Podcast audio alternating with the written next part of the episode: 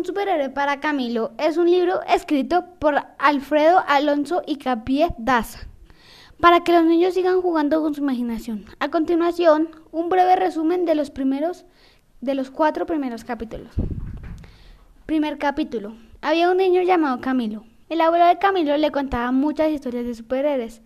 De ahí, Camilo empezó a soñar que él era un superhéroe. Se imaginaba muchas cosas, como que tiene el superpoder de Aquaman, de nadar muy rápido y sin ahogarse, el antifaz de Batman y tener los rayos láser de Superman.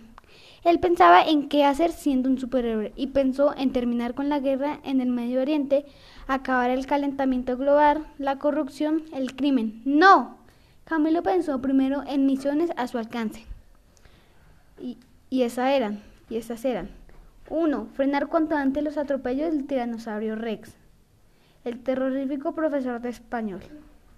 2. Acabar con los demandas cometidos por el terrible grupo La Costra. 3. Bajo la gravedad del juramento, prohibir a papá Octavio volver a pronunciar la horrorosa palabra ahora no tengo tiempo, como respuesta para todo. Y 4. Controlar al menos las consecuencias de los arranques de cólera de mamá Fanny, ya que las causas parecían estar más allá de cualquier control. Segundo capítulo. En este capítulo nos cuentan cómo el papá de Camilo no tiene tiempo porque tiene mucho trabajo. A Camilo le pareció raro porque de un día para otro no tuvo tiempo para Camilo. De hecho, en una obra de teatro, Octavio, el papá de Camilo, le dijo que iba a ir a la obra de teatro, pero, final, pero finalmente no fue.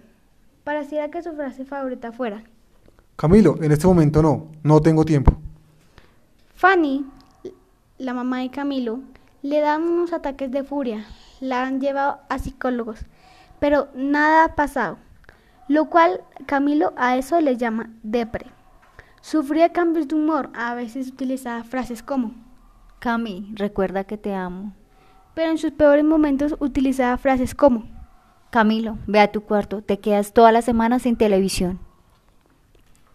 En el tercer capítulo nos muestran cómo Tiranosaurio Rex, el profesor de español, parecía que le gustaba ver en ridículo a sus estudiantes y uno a uno iba llamando para hacerle preguntas muy difíciles y que aún no habían enseñado. Para buscar su víctima utilizaba la punta de su esfero para señalar y así hacer caer a sus estudiantes.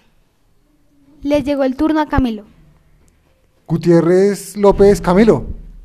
Camilo rápidamente se persigna. Señor Gutiérrez, ¿está usted en una iglesia o en un colegio? En un colegio. ¿Le parece que tengo aspecto de cura o de profesor? De profesor. Entonces, ¿por qué rayos se persigna?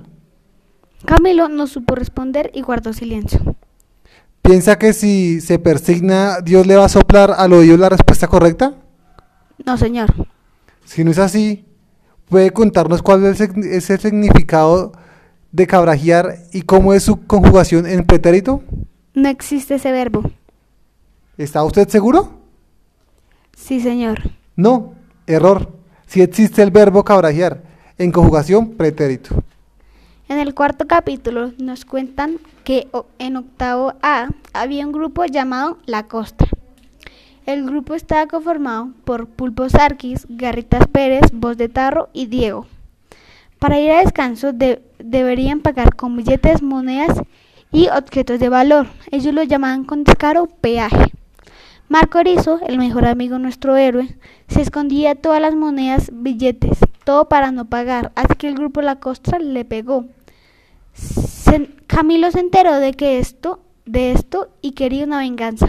Para eso mezcló un, un pulgante con malteada, malteada de chocolate con pizza.